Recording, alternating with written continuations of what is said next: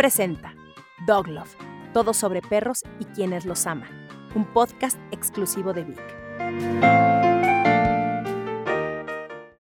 Mejora tu vida aprendiendo algo nuevo, haciendo ejercicio, yendo al trabajo, mientras paseas al perro. Descubre el tiempo que no sabías que tenías libre con Vic. Encuentra más información en el banner.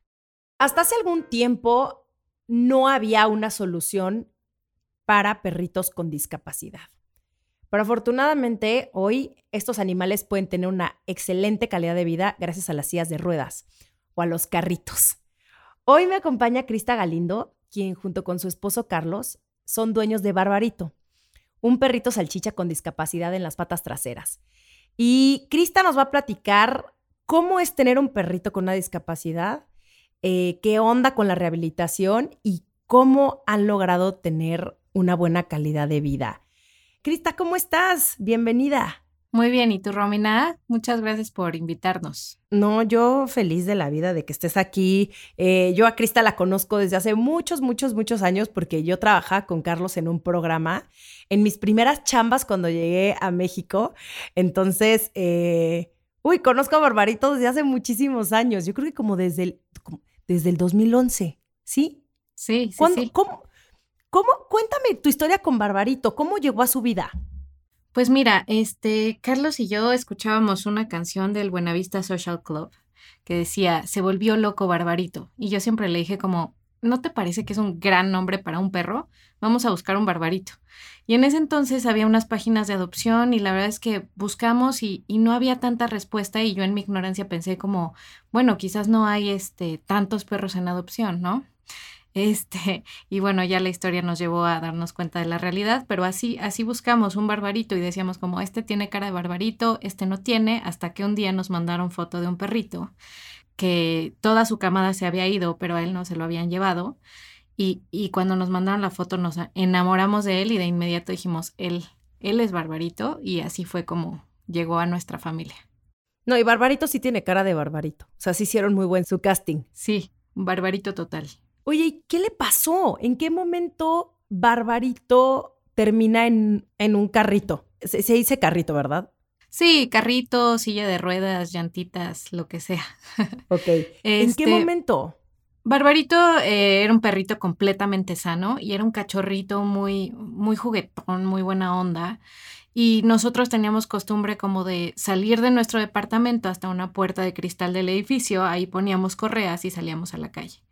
Y un día, Barbarito, eh, lo, salimos para, para pasearlo, estaba aprendiendo a ir al baño y, y cuando salimos de nuestro departamento, la puerta de cristal que siempre debía de permanecer cerrada estaba abierta. Y Barbarito sale a la calle y en cuestión de segundos un coche lo atropella. Eh, Carlos estaba con él eh, y lo lleva directamente al hospital, donde la verdad es que fue como súper difícil porque son segundos que, que te cambian todo y, y, para nosotros nuestros perros son nuestra familia. Y Carlos eh, tomó la decisión de que, de que se le diera la atención y, y, me llamó de inmediato porque yo estaba de viaje, ¿no? Yo, de, yo estaba fuera de México, tomé el primer avión que pude para regresar porque pues tenía que estar aquí. Y cuando Carlos me pregunta qué hacemos, le digo, por favor, no lo duermas no lo duermas porque para mí lo más importante era que Barbarito supiera que yo no lo abandoné, que yo me había ido a un viaje, pero pero yo no quería que muriera en un hospital con el dolor de un accidente. Yo quería que si Barbarito tenía que morir, pues fuera en, en nuestra casa, con mucho amor, sin dolor y con su familia. Entonces, cuando Carlos me dijo que no podía caminar, la primera reacción fue como, no lo duermas, vamos a, dejar que pase el dolor y lo dormimos en casa.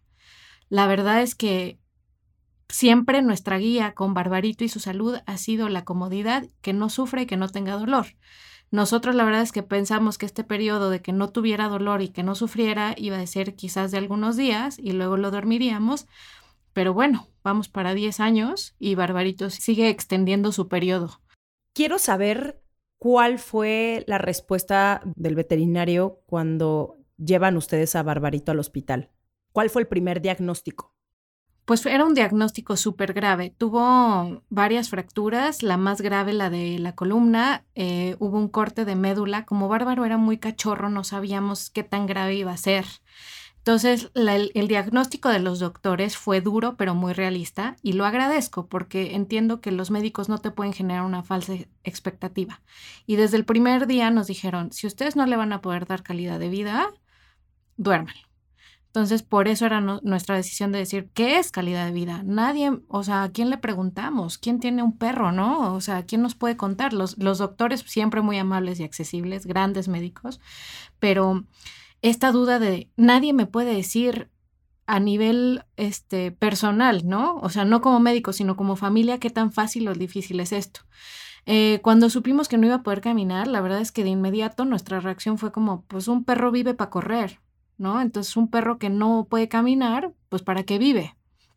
Y los doctores además eran como, si no, lo, si no le vacías la vejiga, le puede dar una infección terrible. Si no haces esto, o sea, como que sí nos enfrentábamos a un escenario difícil, pero la decisión fue esa. Vamos a ver hasta dónde nosotros le podemos dar esa calidad de vida y que él esté feliz y este y vamos para adelante. Barbarito siempre no le gustaba ir al parque, no le gustaban otros perros, y yo siempre le agarraba la carita y le decía, a ver, cabeza arriba, que todo va a estar bien, cabeza arriba, que todo va a estar bien. Y, y cuando yo entro al hospital y lo veo por primera vez, completamente sedado, escucha mi voz y levanta la cabeza. Entonces, para mí eso es como, ok, vamos a seguir con este panorama súper complicado y vemos hasta dónde llegamos.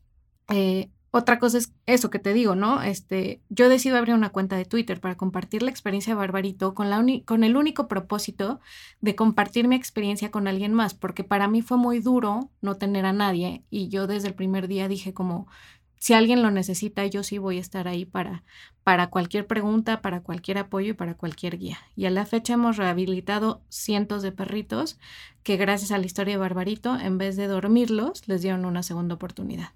Ay, ya, Crista, me vas a sacar unas lágrimas. Creo que este podcast me ha sacado, sí, por sí soy bastante sentimental.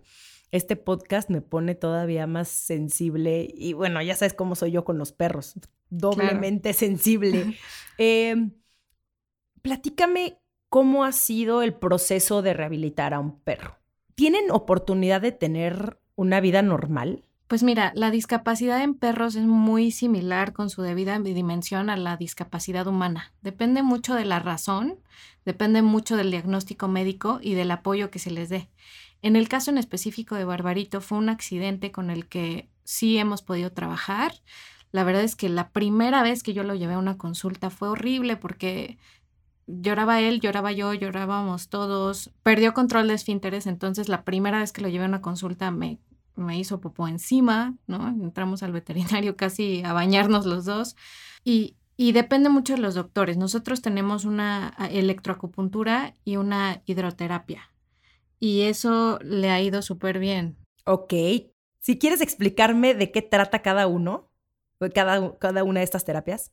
Bueno, básicamente lo más importante que hemos hecho nosotros ha sido rehabilitación en casa, masajitos, estimulación, que eso es cuando alguien se acerca conmigo, siempre les paso como unos links de YouTube para que lo puedan hacer en casa, porque es muy importante no perder lo que no se ha perdido. Si, si un perrito tiene una discapacidad y todavía tiene ciertas funciones y reflejos, y, el volumen muscular, aunque no camine, es muy importante mantenerlo y hay muchas cosas que se pueden hacer en casa. Eso es lo primero con Barbarito. Lo segundo que nos cambió la vida ha sido la electroacupuntura con la doctora Mariana Medrano, que es lo que más este, progreso le trajo a Barbarito. Barbarito de, de estar completamente inmóvil, ya tiene mucho apoyo en sus patitas traseras y tiene recuperó movimiento en su colita y el control de esfínteres también. Entonces, eso nos, ayuda mucho. El control del esfínteres en cuanto a que él puede solito, pero digo, usa pañal en casa. Este, y la, eh, la hidroterapia es una banda en la que ponen a los perritos y con el agua les es más fácil como flotar y mantener su peso y tener movimiento de, de patitas para mejorar su volumen muscular. Pero mm, un buen acompañamiento médico siempre siempre es base y a quien nos esté escuchando, si tiene alguna duda, nos puede escribir y nosotros los acompañamos en todo lo que necesiten y les pasamos todos los tips que quieran. Y ahora sí que estos masajes, ¿cada cuánto se los das? Eh, ¿Cada cuánto tiene que ir Barbarito a las terapias? ¿Cómo funciona? ¿Hay paquetes de terapias? ¿Cuánto cuesta? Seguro es muy caro. Sí, eh, eh, las terapias en casa, los masajitos en casa se dan diario porque pues no te quitan mucho tiempo y no son difíciles de dar. ¿No? Me imagino que dependiendo del perro será más complicado, pero eso es súper fácil. Eh, incluso tenemos como una escobetita y con eso le, le das en las patitas y, y las mueve. la electroacupuntura es, depende del diagnóstico. Barbarito tiene una vez a la semana, y es lo que le ha servido muchísimo. A mí me encantaría que tuviera tres, pero como dices, este también es una inversión importante. Todo esto depende mucho del diagnóstico médico y de lo que se necesite cada perrito. Hay, hay unas pruebas de células madre que estamos viendo si, si Barbarito es candidato para, para intentar hacer eso, pero la verdad es que Barbarito ahorita no va hacia una recuperación o hacia dejar el carrito, sino es que se mantenga bien y sano porque es un perro que con su carrito es completamente feliz. No es un perro enfermo, no es un perro que esté recuperándose, es un perro que esa es su condición de vida y es una condición de vida con una buena calidad y él es feliz y no tiene dolor. ¿Qué diferencia crees? Yo sé que lo hubiera no existe, pero ¿qué diferencia hubiera habido si Barbarito le hubiera ocurrido este accidente a los 10 años. O sea, si crees que de alguna forma fue, por decirlo así, no porque sea mejor, sino fue positivo que le haya pasado de cachorro. O sea, es más complicado cuando un perro es adulto, si le pasa este tipo de accidente. Sí, definitivamente yo creo que el que Barbarito haya sido cachorro cuando tuvo su accidente es, fue un mejor escenario que el que lo haya tenido de adulto, porque Barbarito prácticamente ha vivido toda su vida con su carrito. Entonces la adaptación física, el aprender a usarlo, ha sido súper, súper fácil con él. Y, también sé de casos de que pues no se adaptan, no les gustan, no se acomodan o, por la edad se deprimen o hace que, su condición médica vaya decayendo. Eh, por ejemplo, ahora que les lavamos los dientes, los análisis de Barbarito me dicen, es que es un perro súper sano. Por eso te decía, Barbarito no es un perro enfermo ni que se tenga que recuperar, sino es una condición de discapacidad que tiene y vive muy bien con ella. Y ahora cuéntame, vamos a regresar un poco más a este tema de las terapias, porque a mí se me hace un mundo súper interesante y también al mismo tiempo que bueno que existan estos lugares en México. Pero dónde son estas clínicas o estos centros de rehabilitación? ¿Cómo los puedes encontrar? Mira, la verdad es que antes de esto yo no sabía ni que existían estas cosas, ¿no? Entonces yo decía como si no va a combinar, pues ¿qué se pone? Pues un carrito, ajá, ¿a poco existen, no? O sea, ¿qué es eso, no? Y estas terapias, y la verdad es que son mucho más comunes de, lo que nos imaginamos. Eh, opciones de carrito eh, hay, hay en México. El de Barbarito lo mandamos traer porque fue lo que encontramos en su momento y, está hecho a su medida. Y, para que te des una idea, son carritos que tienen garantía de por vida y Barbarito se acabó su carrito en los primeros tres años. Esto quiere decir que da mucha guerra. Lo usó. No, sí, yo, he visto los videos de Barbarito. Yo he visto los videos de Barbarito yendo y viniendo como si no tuviera ni medio problema. O sea, es un perro, eh, yo creo que corre más que los míos. yo podría asegurar que Barbarito corre más que Lola porque Lola es una huevona. Sí, no, Barbarito ha ido a escalar, o sea, hicimos un hiking con pastores y labradores y yo dije como, bueno, pues nosotros iremos atrás y lo cargo donde no pueda, ¿cuál? O sea, o sea, va a la playa, hace hiking, va a todos lados, o sea, Tomasa se tiene que subir a un sillón para, pedir un poco esquina de que Barbarito es muy intenso. Sí, no, este, bueno, las terapias, la electroacupuntura sirve para muchísimas cosas. Eh, se dan, nosotros lo tomamos en el Condesa Pet Center con la doctora Mariana Medrano, pero hay excelentes médicos acupunturistas, hay muchísimas terapias. El doctor Javier Herrera de Carcana hace un trabajo increíble con todos los animales con discapacidad, hace carritos, da terapias, da consultas. Él fue el que me platicaste que también hace carritos con materiales reciclados, ¿no? Sí, sí, sí, sí. Y tiene unos pacientes increíbles y tiene todas las historias del mundo, así como la de Barbarito de tener como mil. Y esto nos abrió los ojos a, a otra comunidad, que es la de los animales con discapacidad y cómo viven, porque hay perros que son ciegos, hay gatitos que tienen amputaciones, hay de todo, ¿no? Lo que te puedas imaginar. De hecho, eh, donde a Barbarito le hicieron su carrito, le hicieron un carrito a un burrito. Entonces. Ay, ya. Sí, qué tierno. Y, y, como que, pues sí, el carrito es diferente, a la gente le llama mucho la atención. Hay mucha gente que dice como, ay, pobrecito, pero la realidad es que cuando tú ves un perrito con carrito es porque tiene una familia amorosa que está haciendo todo lo necesario para que ese perrito esté bien. Entonces, al contrario, es como si ves un animal con carrito, es como, qué buena onda que, tiene una familia que, que le da lo que necesita nos hemos acercado también a la comunidad como que tiene discapacidad humana y te das cuenta que vivimos en una ciudad sumamente indiferente a esta situación, ¿no? Desde las calles, las rampas, los accesos. Y yo que llevo carriola y perro con carrito, me doy cuenta de que caminar en la ciudad no es nada amable. Entonces, si tú andas en bici, en coche o lo que sea, cede el paso, por favor. Sí, justamente es un tema que a mí me, me molesta por decir una palabra que no vaya a asustar a nadie de los que nos estén escuchando. Sí, creo que México es un país, como muchos otros en el mundo, donde no vemos la discapacidad, eh, no porque no exista, sino porque es muy difícil que esta gente salga a la calle. O sea, no existe el, o sea, el transporte público con rampas. Em, las rampas que hay tienen una pendiente que ni una que tiene sus dos piernas que funcionan, o sea, cuesta trabajo.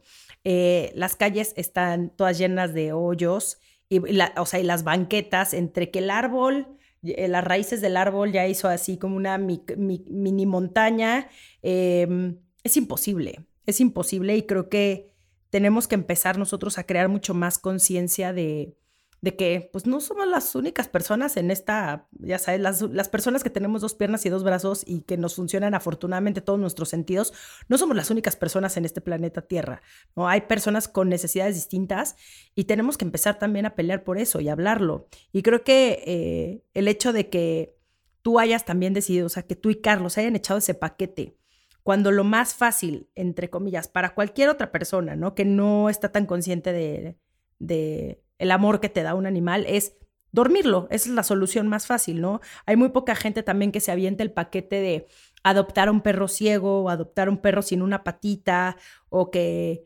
em, sí, justo con algún tipo de discapacidad porque creen que va a ser imposible, lo cual no, no estoy diciendo que sea fácil, no, pero tampoco tener un perro que está sano, por decirlo así, es algo regalado. Todo implica su chamba y su entendimiento y también la comprensión, que es también como justo todo el, el propósito de este podcast. Claro, no, y mira, la verdad es que si a mí me hubieran dicho, vas a tener 10 años un perro con discapacidad de silla de ruedas, quizás lo hubiera dormido, porque mucha gente me dice eso. Ay, qué, qué maravillosos ustedes que decidieron tener este perrito así. Y es como, pues la verdad es que él lo decidió, ¿no? Eh, nosotros lo hemos acompañado, porque no es fácil tener un animal con discapacidad, pero sí te aseguro que es mucho más sencillo de lo que cualquiera se puede imaginar, porque son súper capaces, son súper agradecidos, se adaptan a, todo. Nosotros igual y a veces algo no te queda bien de ropa y, ya no quieres ni salir a la calle, ¿no? Y los sí, perros... el perro no está Sí, sí, sí, sí, sí. El perro no está pensando todo el día de no, viéndose al espejo de estoy en una silla de ruedas. ¿Cómo me verá la gente? Es como, no, ellos no se cuestionan esas cosas. Barbarito eh, es feliz, va a todos lados, es perro, feliz donde su familia lo ama, tiene una hermana, o sea, no es como que le haga falta nada. Los humanos tendemos a hacernos víctimas de nuestras circunstancias y los perros, eso es lo maravilloso de ellos. No van por la vida diciendo, es que yo viví en la calle siete meses hasta que me rescataron. Ahí les va mi triste historia. Es como, no, ya lo superaron, son perros felices, ya ni se acuerdan. Bueno, algunos tienen traumitas, tipo Rodolfo, mi hijastro, que, que sufre muchísimo, es medio emo. Em, eh, sí, es súper emo, súper emo. Pero son perros que viven en el presente, no están cargando el pasado, no los define su accidente. Claro. Y creo que por eso su nivel de adaptación y de como de reacción y de adaptabilidad es mejor que la de los humanos. Claro, y yo lo que voy con, con mi comentario no es como, no, sí, mejor duérmalo, qué tal que les vive mucho, no, para nada. Mi comentario va más como, inténtalo, inténtalo. Claro. No, no tomes una decisión tan drástica de, de ya, ahorita, ¿no? Es como, si tiene un accidente, inténtalo, dale, dale chance de que se recupere, dale esa oportunidad. Y si tú ves que tiene calidad de vida, extiéndelo hasta que el perro o el animal que tengas lo permita. Si tú ves que llega un punto de sufrimiento donde no la está pasando bien, porque pues tampoco se trata de que vivan a costa de todo, ¿no? Claro. Este, pues ya tomarás la decisión que tengas que tomar, pero mi comentario es como, inténtalo, de veras, de verdad, no es tan difícil no es tan complicado. Hay, hay días que son difíciles, pero bueno, como con cualquier animal. Pero de verdad que darles la oportunidad de, de que puedan tener su calidad de vida vale toda la pena. Crista, ahorita que estabas mencionando lo de la calidad de vida, ese es un punto fundamental. Muchas veces los humanos, por no querer nuestro propio sufrimiento, queremos que nuestros perros vivan años y años y años y años, a pesar de que el perro prácticamente te está pidiendo a gritos que ya, que por favor lo lleves a dormir porque ya no pueden más del dolor. A mí me pasó hace, que fue en el 2018, con, con, mi perrita Margara Francisca, que pues yo la rescaté ya viejita, este, no veía de un ojo, tenía apenas cuatro colmillitos, problemas del corazón ya estaba muy mal. O sea, ella yo la rescaté en una situación pues bastante precaria y los años que yo le di fueron yo creo que unos años donde ella fue muy feliz, pero ya los últimos meses, sobre todo creo que el último, el último mes antes de dormirla, pues yo la verdad es que sí forcé un poco el llevarla al veterinario y que, que la inyectaran y que, y ya nada más estaba yo prolongando algo que era inevitable. Y cuando yo la llevé a que la durmieran, obviamente no fue una decisión fácil, no fue una decisión de, ay, doctor, vengo a que duerman a mi perro, como seguramente hay mucha gente que va y lo hace porque, pues, pinche gente inhumana, pero sí hubo un punto en el que hasta, o sea, me despedí de ella, me volteó a ver, o sea, sí fue, es muy fuerte, yo me voy a poner a llorar, em, pero no era mi necedad y no hay que, no hay que neciar tampoco. Qué bueno que en el caso de Barbarito, ustedes hubo la posibilidad, pero también doctores que les dijeron, mira, existe esta alternativa. Y quiero que tú me platiques acerca de esto. ¿En, qué momento?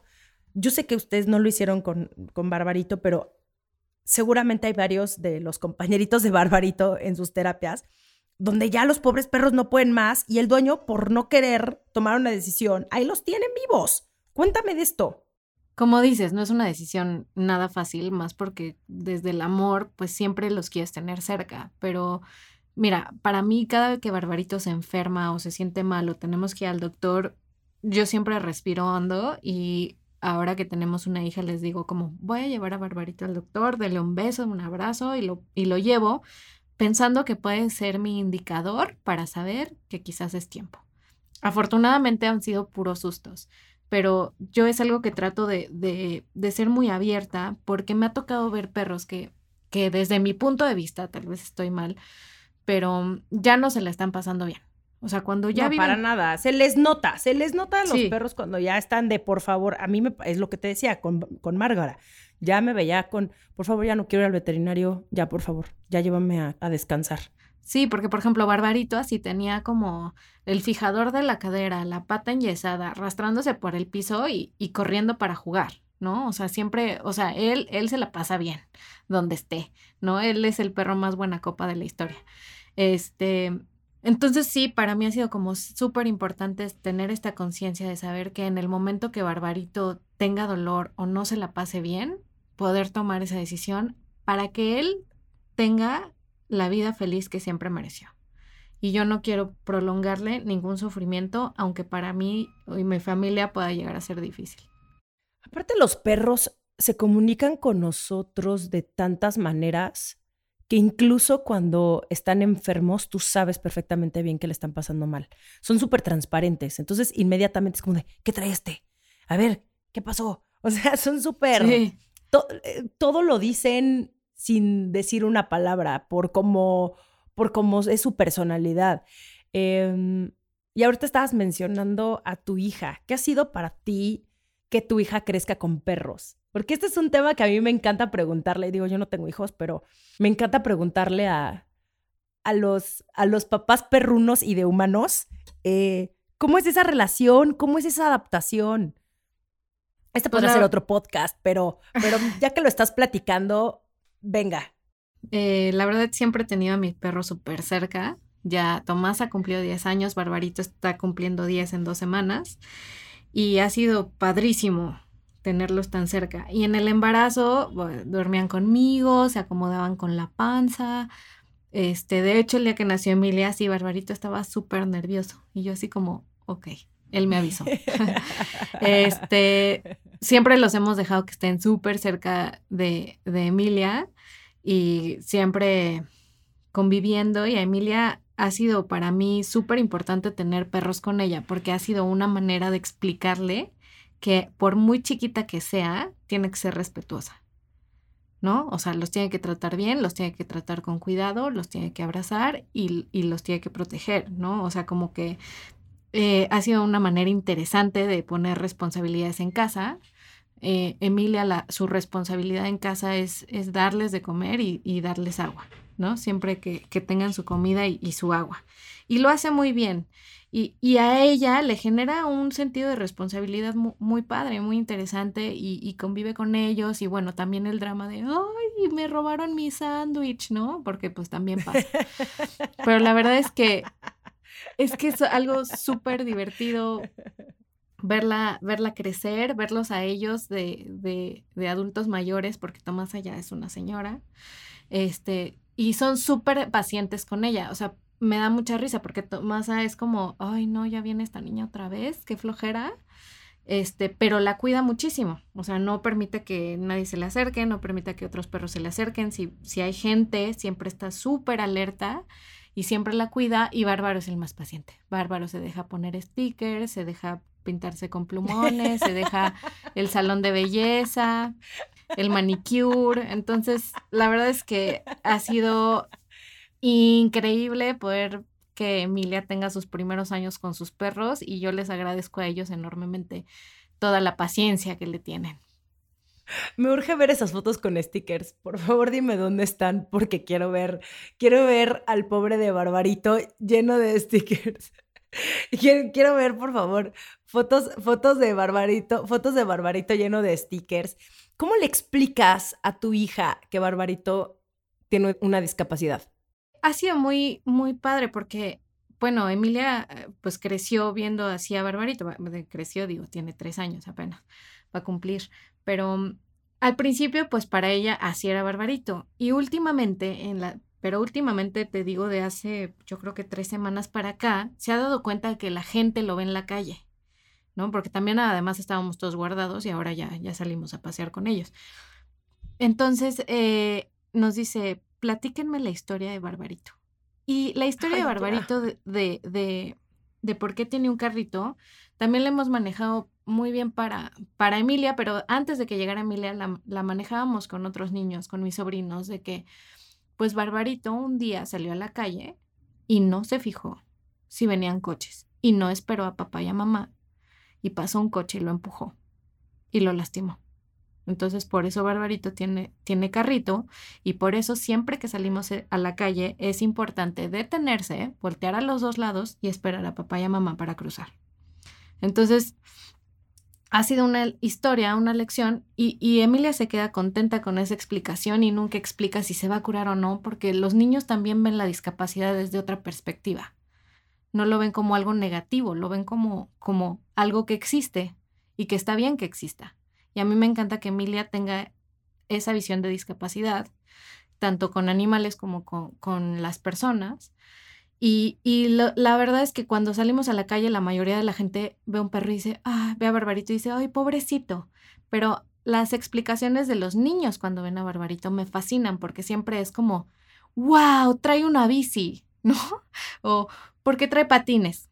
¿No? y, ahí te das cuenta de que, claro, sí, la visión que tienen los niños de, con la discapacidad o de barbarito o en general, pues es diferente. Y los adultos somos los que tenemos que replantearnos por qué vemos la discapacidad como algo negativo o por qué vemos la discapacidad como algo que tiene que mejorar o cambiar, cuando es una condición que en muchos casos es permanente y está bien que así lo sea. Sí, que incluso los adultos son los que les dicen a los niños como, mira acá, voltea, no andes viendo ya sabes. y el, no lo veas. Y el niño de papá, ¿por qué ese señor está en una silla de... Es como, eso, oye, ve. Y entonces, desde ese momento, exacto, desde ese momento, el niño cree que es algo que no tiene que voltear a ver o que los tenemos que ignorar, cuando no, como tú lo acabas de decir, es una condición y existe. Y ya, no pasa nada, no es como que tengas que hacer un pedo al respecto. A mí me encantan los que me dicen, pregúntales, ¿no? O sea, cuando, cuando, cuando otros papás, digo, existe este lenguaje también del contacto visual, que ya le sonreíste como, sí, yo le explico, pero me encantan estos papás que dicen, no lo sé, pregúntales. Porque también como papás no, no sabemos todo y, y, me parece muy importante que, que los niños sepan que pues se pregunta, se puede saber y que no está malo, volteate, no voltees, no, no lo voltees a ver, no le digas nada, vámonos, es como que todo está bien, porque pues así es Barbarito y, y todo está bien y con nosotros siempre se pueden acercar, ¿no? Digo, si llega un punto en el que la persona 40 que te pregunta, pobrecito, ¿qué le pasó? Es como, pues fíjate, síguenos en Instagram. síguenos en Instagram, exacto, síguenos en Instagram y únete a la conversación. Hay gente que es muy amable, ¿no? Y, y la verdad es que Barbarito siempre abre una conversación interesante, pero también nos ha tocado gente que es muy agresiva. Hay gente que nos dice como, ¿por qué lo tienen así? Y no le duele, es, o sea, y el otro día, hace no tanto, una señora decidió quitar a Barbarito de su carrito. No te quiero contar cómo se puso Carlos. Sí. Eh, ¿Quién? Ay, ya, Crista, claro que no. ¿Qué señora? ¿Cómo se te ocurre? Es como si yo saco a tu hija de su carriola. O sea, o le quito la correa a Tomasa. ¿Cómo te atreves? O sea, por ejemplo, a mí cuando me dicen como, no le duele, me dan ganas de, o sea, es como, ¿qué quieres que te conteste? O sea, ¿tú, ¿tú qué crees? No, es como, ¿dónde está tu sentido común? Es como, sí, le duele muchísimo y por eso decidí ponérselo. ¿Cómo ves? No, es como... Sí, claro. O sea, cuando te lo preguntan no hay problema, como, ¿no le duele? No, pues no, no le duele. Pero cuando te lo dicen como, se ve incómodo, es como, ah, ¿qué, o sea, ¿qué te digo? no sé. Sí hay gente muy imprudente también. Pero quiero saber la historia de esta señora que quitó a Barbarito de su sillita. Carlos la cuenta mejor porque fue con él. Pero Carlos fue al cajero automático y, dejó a Tomás a Barbarito afuera.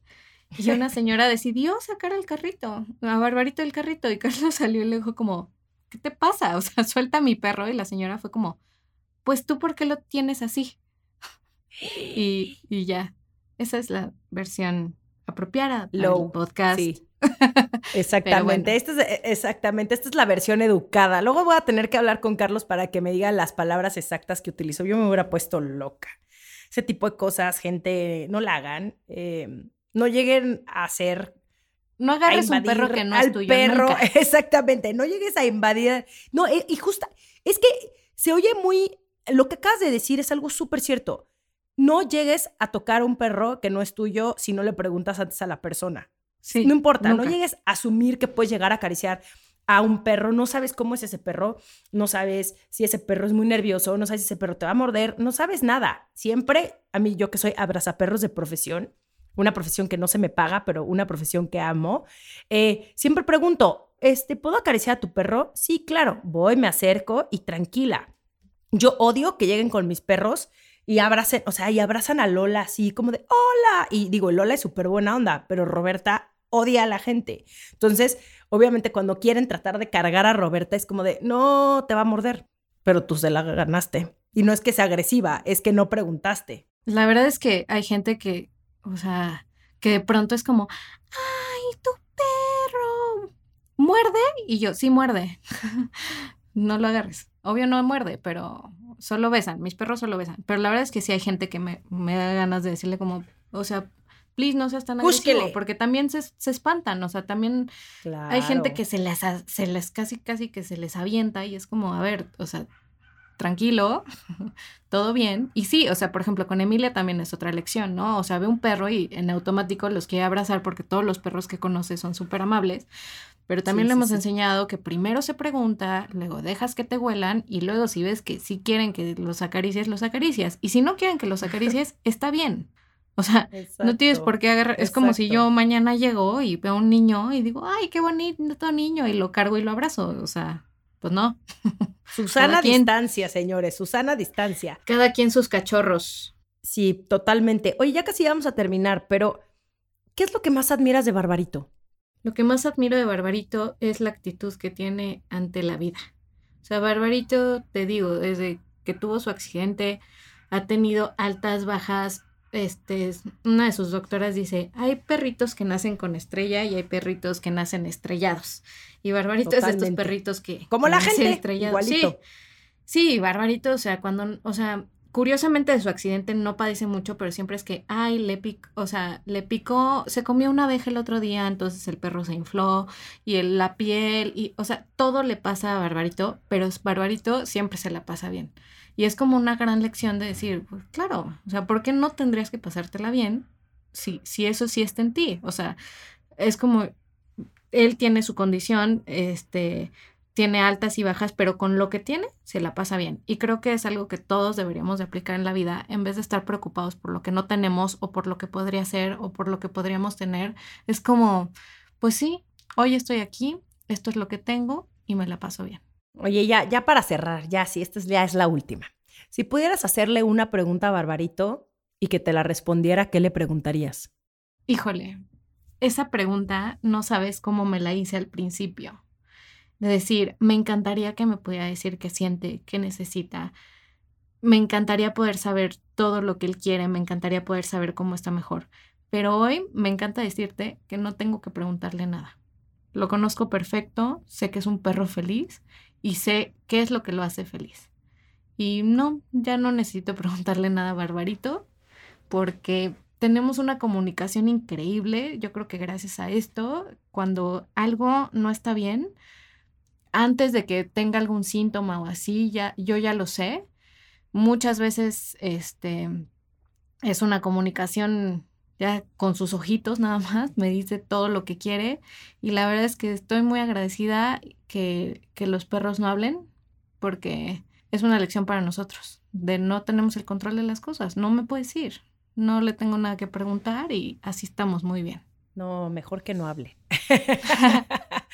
Mejor que no aunque hable. En mi cabeza, aunque en mi cabeza sí tienen voces mis perros, pero ese, ese también podría ya ser otro podcast donde voy a decirte cómo hablan cada uno de ellos y las cosas que dicen.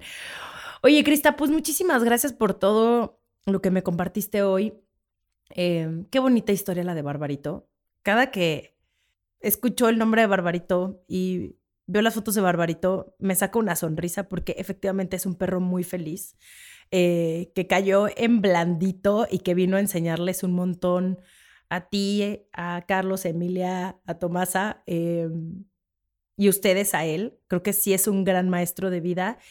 Y, mm, y qué bonito el mensaje que nos dejas de de verdad intentar tener un perrito con discapacidad, ¿no? Y darle la oportunidad y, y es probable que haya días fáciles y a lo mejor otros no tan fáciles, pero el no cerrarnos a darle casa a un perrito que es poco probable que lo adopten.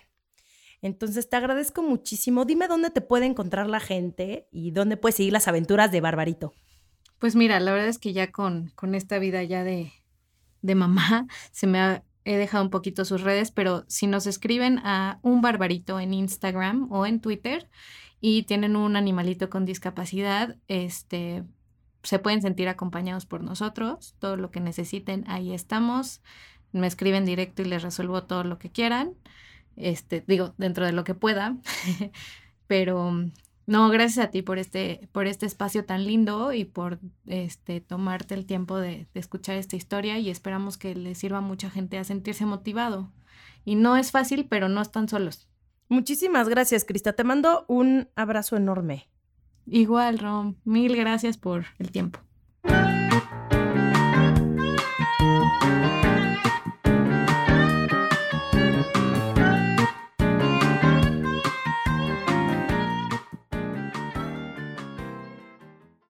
Descubre el tiempo que no sabías que tenías libre y vuélvete la mejor versión de ti mismo. Mejora tu vida con 30 minutos al día. Descubre Vic. Encuentra más información en el banner. Presentado por Vic. Escuchar es el nuevo leer. Vic Technologies, SAPI de CB. Todos los derechos reservados. Copyright Ciudad de México, México 2020.